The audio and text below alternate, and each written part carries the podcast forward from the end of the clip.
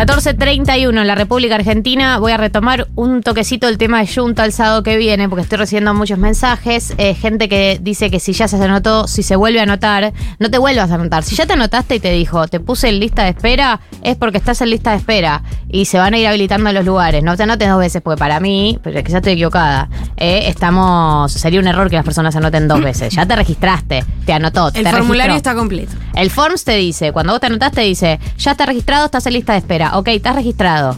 Si pasó algo con el tema de los lugares que se agotaron antes de que estuvieran eh, completos en términos reales, igual si vos estás en lista de espera vas a ir subiendo la lista de espera y vas a entrar a medida que se liberen. Pero no se anoten dos veces porque eso puede generar un tema logístico. Repito, para la gente que quizás se sumó a las 14.31 al programa, sábado que viene, 4 de noviembre, hay 1990 en Junta Bar, en la terraza con los besos en vivo tocando para nosotros, para todos los que estemos ahí. Y después te vas a lo que sea que te quieras ir, a la marcha, a ver la final, a Tambiónica, a Shingeki, etcétera, etcétera.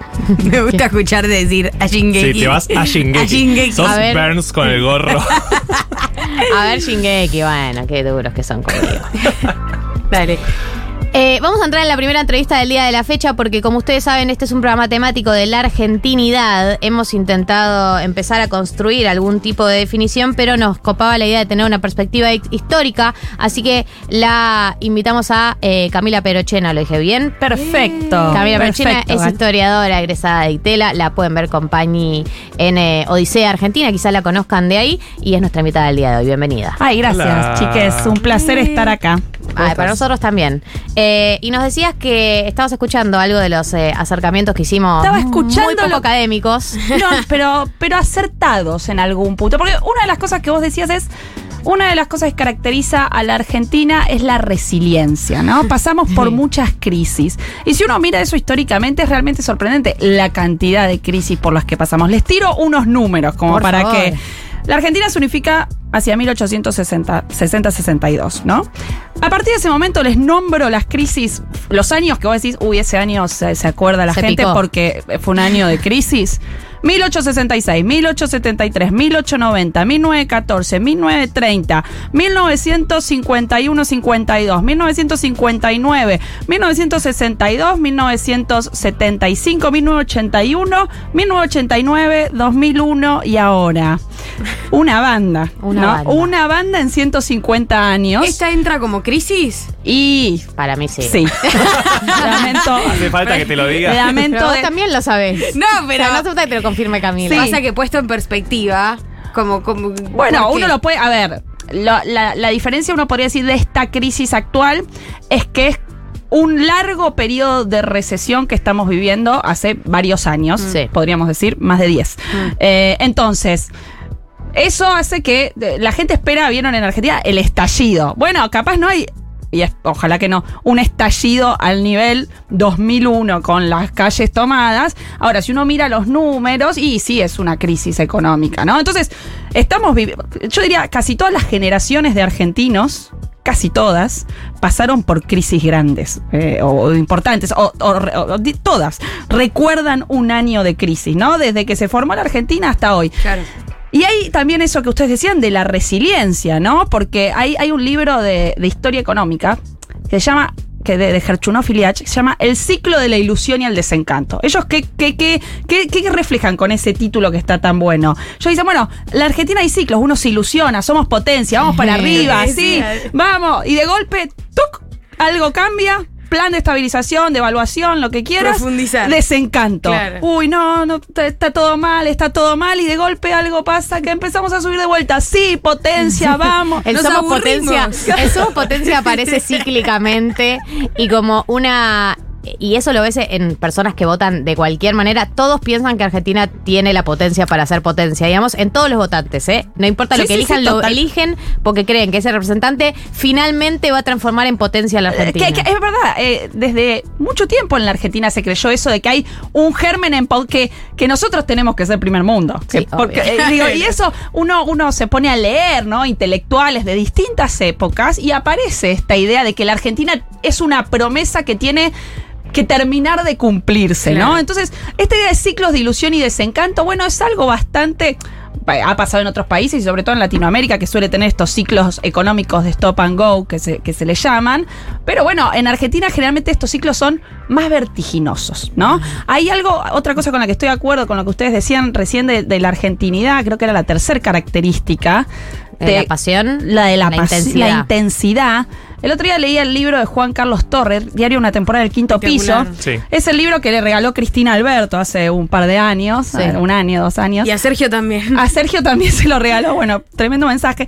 Y en una de esas, eh, en una carta ahí Juan Carlos Torre que escribe en 1986 a su hermana, dice algo así como no puedo creer esto que los argentinos tengamos que vivir todo con esa, no, no, no uso estas palabras porque escribe más lindo que yo, pero con esa intensidad, como si estuviéramos permanentemente en una especie de obra de teatro donde cada escena es una escena dramática, ¿no? Entonces todo, se- todo es un drama, ¿no? No hay como una especie de, de, eh, de gris, ¿vieron? Es como una cosa dramática, son escenas dramáticas que vamos pasando. Entonces hay algo de eso. Digo, esto es de 1986, pero uno se podría parar en distintos momentos de la historia argentina y ver eso de, de, de lo dramático, ¿no? Entonces estoy bastante de acuerdo pensando históricamente en esas evaluaciones que ustedes hicieron. Eh, no, pensaba eh, algo de lo que vos estás diciendo de, de los ciclos y de la intensidad y que, y que siempre queremos que vamos a hacer potencia y siempre es por motivos distintos, ¿no? No sé, cuando fue el boom de la soja era bueno, ahora la soja no va a ser potencia, ahora es, no sé, vaca muerta. Vaca muerta, ahora es la muerta No energía. va a ser potencia. Ahora Como es que siempre tenemos un diamante en bruto que no termina de explotar o que tiene la potencialidad de explotar y por H por hoy quizás lo hace por un tiempo y después cae o quizás no lo hace de la manera que lo pensábamos. No, que pensaba que en algún punto la soja sí lo fue. Porque fue ese periodo de superávit y. eh, Los superávit gemelos. eh, que cosa. Varias cosas lo fueron en distintos momentos históricos, porque por supuesto que la exportación de materias primas y, y- y- y la agricultura fue lo que nos permitió pensar eh, somos potencia entre, por ejemplo, 1880 y 1930, te diría. Después de 1930... Era la industria la que nos Sí. permitía, bueno, vamos a salir adelante, nos El estamos argentino. industrializando. Cuando esa industria más liviana, que fue la que se empieza a desarrollar en 1930, en lo que se llama el modelo de industria sustitutiva de importaciones, empieza a tener algunos problemas, algunos conflictos.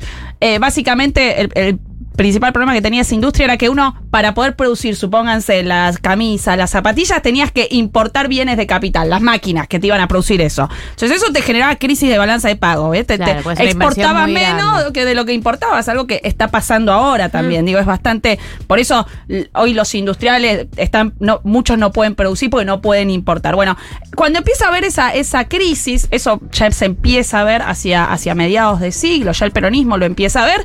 Que empiezan a decir, bueno, hay que profundizar la industrialización, tenemos que ir a la industria pesada. Entonces ahí, eso es el desarrollismo, frondicia. Entonces ahí se, se empieza a poner la expectativa en la industria pesada. Eso nos va a sacar la automotriz, la siderurgia, la petroquímica. Eso es lo que nos va a hacer hacer potencia. En el 75 hubo una crisis tremenda en Argentina, pero ya venía de una crisis anterior en, el, en 1973 en el mundo, que hace que esa industria entre en crisis también. Pero el problema, yo diría, a partir de 1975, es que es más difícil encontrar aquello que nos hace pensar, no, vamos a hacer potencia. Ese motor de crecimiento. ¿no? Hay un problema que tiene la Argentina desde 1975, que es que no encuentra un modelo de desarrollo de largo plazo.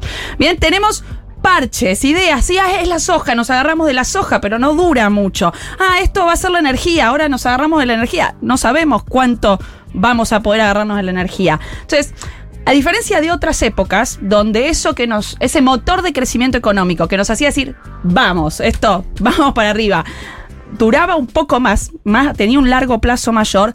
Ahora, desde el 75 a- hasta la fecha, vivimos en una, en una cosa más cortoplacista, ¿no? Yo Que- te hago una pregunta. Sí. ¿Puede estar vinculado eso con el endeudamiento? Porque vos marcás el 75, 76 y creo que también mucho de la, eh, lo que condicionó a la economía argentina del 76 en adelante es el endeudamiento. Yo diría que son dos cosas, el endeudamiento y la inflación. Digo, hay- Argentina tuvo dos tipos de crisis principales, más o menos. Crisis inflacionarias y crisis de deuda. Bien, en 1981 por el 76 tuvo una crisis de deuda importante. En 1989 tuvo una crisis inflacionaria importante. En el 2001 tuvimos una crisis de deuda importante. Ahora estamos en una crisis inflacionaria importante que también es una crisis de deuda. El Sí, problema de nuestra crisis hoy es que o, o de reservas, ¿no? Es que combina dos cosas. Estamos mirando la inflación y estamos mirando las reservas. Entonces, no es solamente la deuda, es la, la- yo diría La es- forma en la que la pagamos. bueno, es el desbalance. Algunos historiadores económicos dicen, bueno, Argentina hay un desbalance entre la capacidad de producir y lo que queremos consumir. Eh, eh, producimos menos de lo que desearíamos consumir. Somos menos productivos de, no sé, me pongo a mí como ejemplo para no ser, para no ofender a nadie. Yo soy profesora de historia. ¿Cuánto, cuál es mi productividad? Bueno, es medio difícil medir mi productividad como profesora de historia, pero supónganse, ah, logro que se egresen X cantidad de alumnos de la Universidad de Itela por año, no sé, algo así. Que, que aprendan historia mis alumnos, bueno. Eh, Ahora, ¿cuánto deseo consumir yo? Bueno, no sé, yo eh, eh, tengo la luz subsidiada, el gas subsidiado. Bueno, si yo digo no quiero pagar más de luz de lo que pago, al- alguien me puede decir, bueno, pero ¿cuánto producís por mes para poder decir no quiero pagar la luz? Entonces, hay esa tensión, eh, pero eso también pasa con empresarios, no sé, Tierra del Fuego, te pasa con Tierra del Fuego, cuánto produce Tierra del Fuego, cuánta productividad tiene y cuánto desea consumir. Pasa con muchas cosas, pasa con clase media, con sectores populares. Son muchos, muchos eh, historiadores económicos dicen, bueno, ese desbalance, esa, la- eh, esa, esa dificultad para ir, que, que vaya de la mano la productividad con el deseo de consumo. ah, El deseo de consumo está vinculado al estilo de vida, digamos. al estilo de vida y a y también a, a- a lo que uno tiene desde siempre, ¿no? Y qué sé yo, bueno, sí, es digo, un problema del último tiempo es que mucha gente que pasaba que pertenecía a la clase media desciende por sus salarios a una clase más baja. ¿Bien? Es decir, hay gente expulsada de la clase media en los últimos tiempos. Por supuesto que esa gente quiere seguir consumiendo lo que consumía antes, ¿no? Digo, es normal. Digo, entonces, eh, eh, es lo, y quiero tener salud pública de calidad, ¿por qué sí? O educación pública de calidad. No sé, yo fui al Normal 2 en Rosario, soy rosarina. Me encantaría que mi hijo vaya al normal 2. Bueno, no voy a vivir en Rosario, pero si fuera así. Pero el problema es que muchos que de la clase media que consumían esos servicios públicos hoy no los ven de la misma calidad que hace 20 años, cuando yo fui a la 20 mucho más de 20 años. ¿no? Me, acabo, mentir, puedo mentir, me está acabo bien. de sacar una barbaridad de años, ¿no? Eh, 30 años, ¿no? Ahora- Entonces, creo que también está relacionado con eso. El, como que eh, históricamente la disputa también fue por la percepción de esa tensión que vos decís entre Obvio. productividad y consumo, ¿no? Si había que abordar el consumo y proteger, digamos, a los consumidores, o mejor dicho, argentinos y argentinas, o eh, incrementar la Es un productividad. súper buen punto eso. Cada presidente argentino que sube al poder desde siempre, te diría, tiene un dilema que enfrentar. Esto lo dicen Pablo Gerchunov y Martín Rapetti en un artículo. Y ellos dicen, bueno, hay un dilema. ¿Qué voy a priorizar? ¿El equilibrio macroeconómico o la armonía social? Claro. ¿Qué voy a priorizar? Tener, eh, eh, por ejemplo, un dólar, bien, que a nosotros nos sale muy caro, pero que me permite exportar un montón y que hace que tenga cierto equilibrio macroeconómico, no sé, que no tenga inflación, etcétera. O, la- y eso puede hacer que se me prenda fuego la calle. ¿Eh? que se movilicen sindicatos, que se movilicen no sé, organizaciones sociales, o voy a priorizar la armonía social. No sé, supóngase algo más gradualista, donde la gente pueda tener mayor poder de consumo, mayor poder adquisitivo, y eso implica un dólar más apreciado, y puede llevar a cierto desequilibrio económico. Eso es un dilema que cualquier presidente argentino tiene desde, yo diría, por lo menos 1930 hasta hoy. Por lo menos 1930. Bien, digo por lo menos 1930 porque es ahí cuando la sociedad civil Argentina, a diferencia de otros países latinoamericanos, tiene una característica histórica que yo también diría es algo de la argentinidad. Y es que nuestra sociedad civil tiene mucha capacidad de movilización. Mm. Nosotros tenemos una sociedad civil La verdad que sí. bien organizada, bien fuerte. Sí. No solo sindicatos, sindicatos, organizaciones sociales, Movimientos movimientos de derechos humanos, movimiento de mujeres. Si nosotros, Argentina tiene una... eh, Inventamos la calle, digámoslo. No, a ver, obvio que no lo inventamos porque si uno mira Francia en 1789 te dice, ah, mira Sí, cómo te pero invento la calle. Salieron segundos. Mira cómo te inventa. Mira, pero bueno, eso es, un pu- eso es algo de la argentinidad, Claro. la sociedad movilizada. Y eso es importante para entender este dilema que estoy marcando. Eh, el, dilema, el dilema que vos marcas, que me parece que es uno de los eh, de, de- de una de las banderas del peronismo y una de las cosas que la- lo hizo confrontar con los otros sectores políticos a lo largo del tiempo, que tiene que ver con eh, el planteo que tiene el peronismo de la vida que deberían llevar o que están eh, que tienen el derecho a llevar los Sí, trabajadores, un trabajador de clase baja o de clase media o de clase media baja eh, versus eh, los sectores de la oposición o de otras líneas eh, que le dicen, no, mira, estás planteando un estilo de vida que vos no podés equiparar con tus ingresos, con lo que vendés, con lo que producís, ¿no? Pero es una de las banderas históricas del peronismo de, sí, digamos, es una de las cosas en las que siempre se plantó de yo, que ellos creen un modelo que implica subir el estilo de vida, En incluso parte para sí, personas... pero el propio peronismo tuvo las dos cosas. Por ejemplo, Perón. Perón fue, eligió la armonía social entre más o menos, en lo que se llaman los años dorados del peronismo, 1946, 1952. ¿Bien? Gasto público, crecimiento económico, mayores salarios, mejores condiciones de vida. ¿Qué empieza a pasar en el peronismo en 1949? Empieza a subir la inflación. Perón se da cuenta que eso era un problema. Entonces empieza a subir la inflación y Perón llama a un, a un economista que trabajaba con él, llama Gómez Morales, y le dice, che, ¿qué hacemos? Y Gómez Morales le dice, mira, tenés que ajustar. No hay, no hay mucha opción. Vas a tener que bajar el gasto, vas a tener que ajustar. Perón dice, ok, pero esperemos a las elecciones del 51. En el 52, Gómez Morales va a pasar al Ministerio de Economía. Era un ortodoxo Gómez Morales. ¿Y qué tiene que hacer ahí el peronismo? Tiene que ajustar. Y Perón empieza a hablar de otras cosas ahí. Empieza a hablar, hay un discurso muy conocido de Perón donde Perón dice, bueno, ya se tomaron sus vacaciones, ya se compraron su ropa, ahora es Ahora hora de ahorrar. Ahora hay que poner, Hay que enfriar. Hay que, y, y empieza a hablar, por ejemplo, mucho de productividad, que era una, un, un concepto que no estaba tanto en el lenguaje político peronista. Lo mismo uno podría ver cuando, por supuesto, llega Menem al poder. Digo, ahí tenés otro peronismo otra vez Sí, que está diciendo, claro. hay que ajustar. Entonces, dentro del o la sintonía fina durante el kirchnerismo, digo, dentro del propio peronismo, incluso tenés momentos, si querés, de mayor expansión económica o, de, eh, de, de mayor armonía social y también momentos que están diciendo necesitamos equilibrio macroeconómico. Y dentro del antiperonismo, también tenés momentos en donde equilibrio macroeconómico, ajuste, y momentos donde el propio antiperonismo se da cuenta que eso no lo puede hacer. ¿Por qué? Porque la sociedad se le prende fuego. Claro. Entonces, e- ese, ese, esa. Digo, hay más grises y, y este, este dilema, bueno, es un dilema del que nosotros no salimos y no creo que salgamos nunca. ¿En qué Sí, sentido sí. no vamos a A ver, no digo que no salgamos nunca. Lo que quiero decir es, hay algo estructural en, las, eh, eh, en la historia argentina de que nuestra, nuestra estructura social, nuestra, estructura, eh, nuestra configuración social es así. Por eso a veces pretender soluciones mágicas, bueno, voy a dolarizar y se acomoda todo, es un poco ingenuo también, no solo en términos económicos, que yo de eso no manejo porque soy historiadora, pero también pensado en términos históricos, ¿no? sí. Porque uno mira la, la historia de la Argentina y decía, ah, no, pero vos tenés ahí una sociedad movilizada, no, no podés plantear soluciones mágicas como si estuvieras haciéndolo sobre una tabula rasa. La famosa tabula rosa. Sí. Es Camila Perochena la que habla, historiadora, eh, bueno, también eh, trabajadora de los medios, eh, docente, eh, la han visto en Odisea Argentina y es eh, profesora en Ditela. Camila, recién te escuchaba hablar sobre el paper ese de Rapetti, que es súper interesante, lo recomiendo también. Eh, y cuando lees el libro de Gerchunov, también lo que te sorprende es que siempre pasa lo mismo un poco, ¿no? Entonces tal vez el objetivo no puede ser como un poco de tranquilidad, esto que decíamos de la intensidad, bueno, Cálmense. abu- aburrámonos un ¿Cómo poco. se hace eso? Claro, No aburrámonos un poco y no tengamos... conocemos el aburrimiento. Pero que el objetivo no sea hacer potencia, que el objetivo sea Bueno, tener una eso, ordenada. No, eso que estás diciendo me parece importante, Martín. Como bajar la vara de la expectativa, ¿no? Si nosotros creemos que estamos destinados a ser potencia, también estamos destinados a frustrarnos.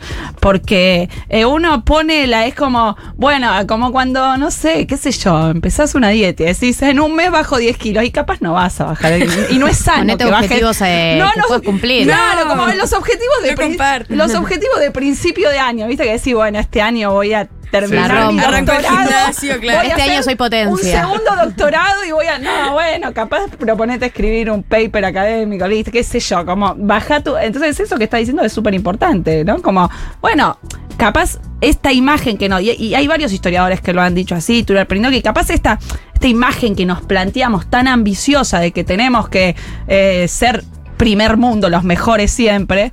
Bueno. Seamos más modestos, así no nos, no, no nos chocamos la cabeza Y, y en esa línea, ¿cómo ves la lectura histórica que seguramente eh, lo venís analizando? Por ejemplo, a mí me chocó mucho de Milei, de sus discursos en las últimas semanas, eh, separar con qué parte del radicalismo sí y con qué parte del radicalismo no. Incluso también diciendo que la Argentina había sido potencia, que éramos el país más rico en 1900. Sí, a ver, ahí- ahí- Esa base histórica de los candidatos. No, no, es es súper importante esto que decís, porque siempre los políticos usan el pasado, ¿no? Entonces, cuando uno, cuando los políticos hablan de historia, en realidad lo que están haciendo es hablando de política y hablando del presente, ¿no? Cuando hablan de historia no están haciendo historia como, no sé, los historiadores hacemos historia, ¿no? Están tratando de usar emociones, generar identificación, hacerte enojar. En el uso de la historia de Milley, yo diría que hay una visión, se puede decir, decadentista del pasado. ¿Qué significa decadentista? Bueno, hay una visión de que la Argentina se jodió, entre comillas, en 1916, y lo dice explícitamente, eh, y que desde ahí la Argentina no salió más. Y ahí hay un punto central, porque ahí Milei no está diciendo son 70 años de peronismo, y no está yendo solo contra el peronismo, está yendo contra el radicalismo también.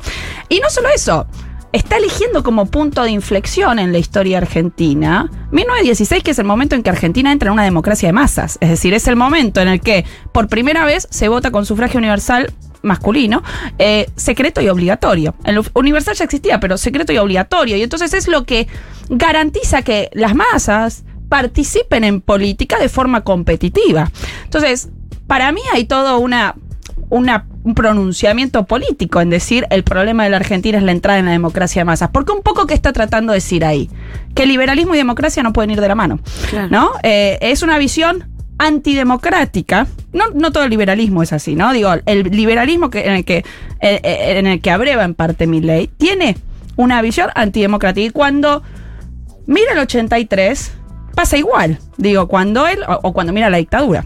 Mm. No, no, no el 83, pero digo, cuando él está hablando de los 70, él rompe lo que se, uno podría denominar el consenso del nunca más, ¿no? El consenso del nunca más es el consenso que se abre a partir del 83 en la transición con Alfonsín de que en Argentina no queremos nunca más una dictadura, que la dictadura fue terrorismo de Estado y que allí se violaron derechos humanos. Él ahí rompe ese consenso al plantear un argumento que es el argumento que planteaban los propios militares en los juicios o los propios militares en lo que llama el documento final de la dictadura, ¿no? Que es, no hubo, bueno, hubo una guerra y lo que hubo fueron excesos, ¿bien? Y él retoma, eh, y lo hizo explícitamente en uno de los debates, Sí. esa visión, ¿no? Más allá de la discusión del número, decir, Claro. es una guerra y no hubo terrorismo de Estado y solo hubo excesos, bien, es no solo una visión minimizadora de lo que negadora de lo que pasó, sino también un poco una justificación. O sea, Obvio. hay eh, entonces ahí él está rompiendo con y esto obviamente es la gran disputa del pasado que Milei tiene no solo con el peronismo, con el radicalismo. Y eso hace que hoy el radicalismo diga no voy a ir con vos. O, o- o no, no- bueno, No todo, como institucionalmente, Gran- pero sí, sí. pero sí los principales referentes diciendo y le tirás dardo al, al, al muñeco Alfonsín y decís que Irigoyen fue lo que jodió a la Argentina, No da. ya está. Ahora, eh, es, es interesante esto que traes porque también se se habla mucho de, de un momento como de reconfiguración del sistema político y quizás nosotros por nuestra generación, pero imagino que también a lo largo de la historia, desde la, desde la aparición del peronismo, siempre se habló de peronismo-antiperonismo como ese clivaje que movió los hilos de la política argentina. Y esta aparición, ¿no? Un Milei que acusa o por lo menos denuncia los consensos básicos sobre los que se basaba Sí. la, la discusión peronismo-antiperonismo, ahora están en, en- Sí. en disputa o en discusión.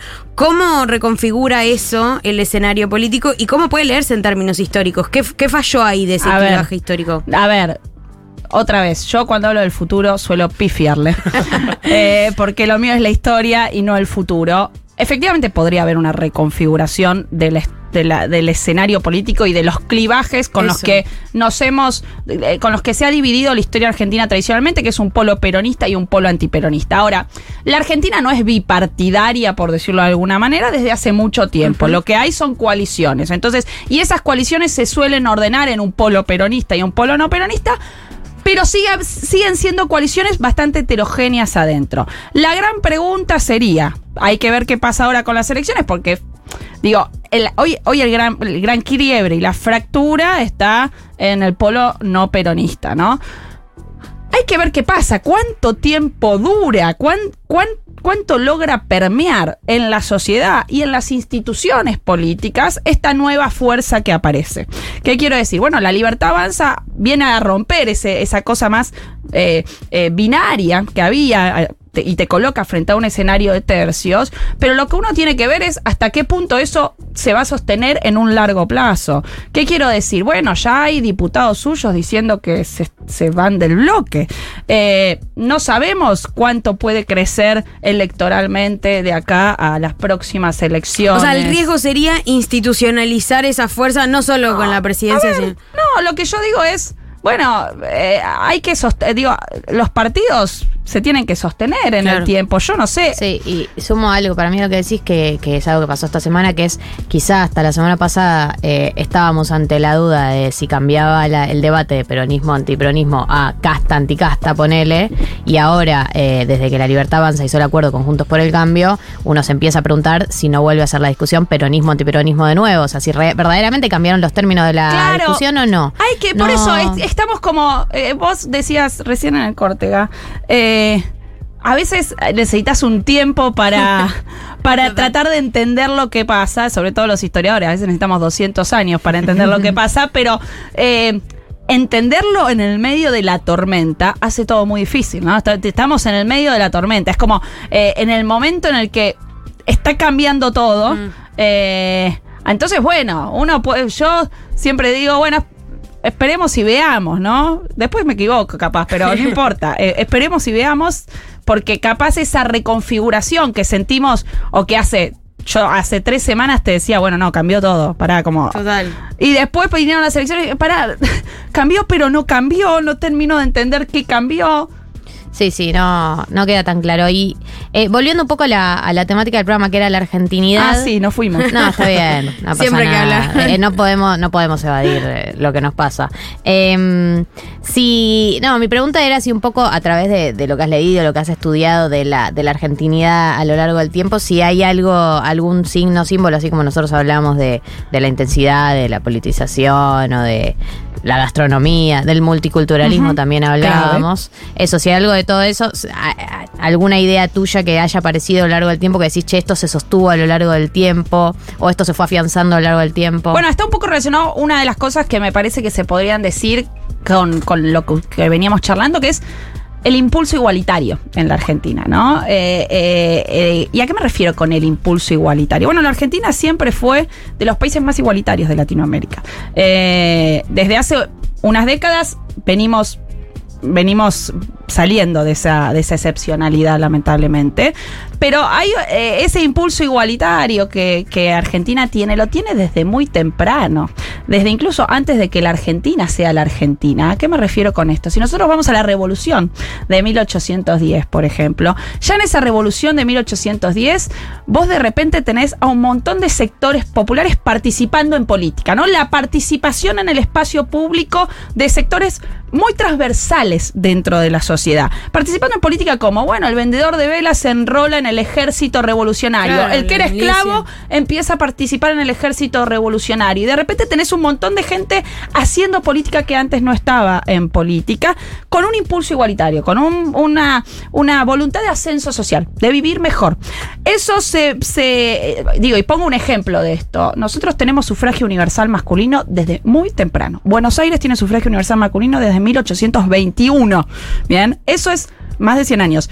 Eso es un montón. De, ¿En qué sentido? Bueno, si uno mira Estados Unidos, en Estados Unidos, eh, eh, los indi- eh, digo, por ejemplo, los, los, los, los afroamericanos hasta 1960 no pueden votar en ciertas regiones del sur de forma efectiva. Digo, y hasta hasta la guerra civil que se da y que termina en 1865 tampoco pueden votar. Bueno, nosotros acá en 1821 en Buenos Aires ya teníamos sufragio, no importa si eras indígena, ex esclavo, podías votar. Bien, y hay algo de ese impulso igualitario que se refuerza cuando, cuando llegan los inmigrantes.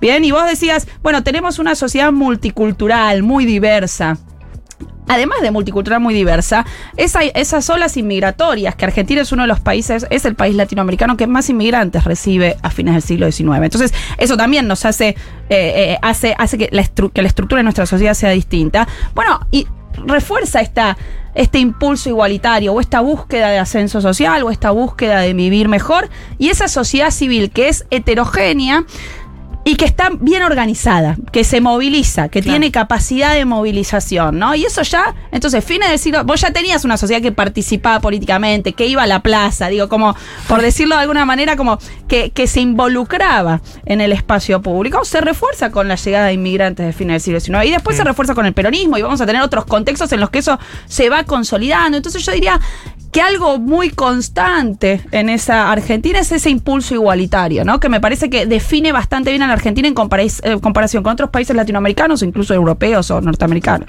Excelente. Eh, la verdad que aportaste una idea clave. Me a la alegro. construcción de lo que es la argentinidad. Es Camila. Muchas gracias. Pero Chena es historiadora, eh, docente en Ditela, eh, referente de los medios de comunicación. Dice Argentina, la pueden ver con Pañi eh, y la pueden escuchar. Muchas gracias por venir. Gracias a ustedes, un placer. Que tengas un lindo fin de semana. Bueno.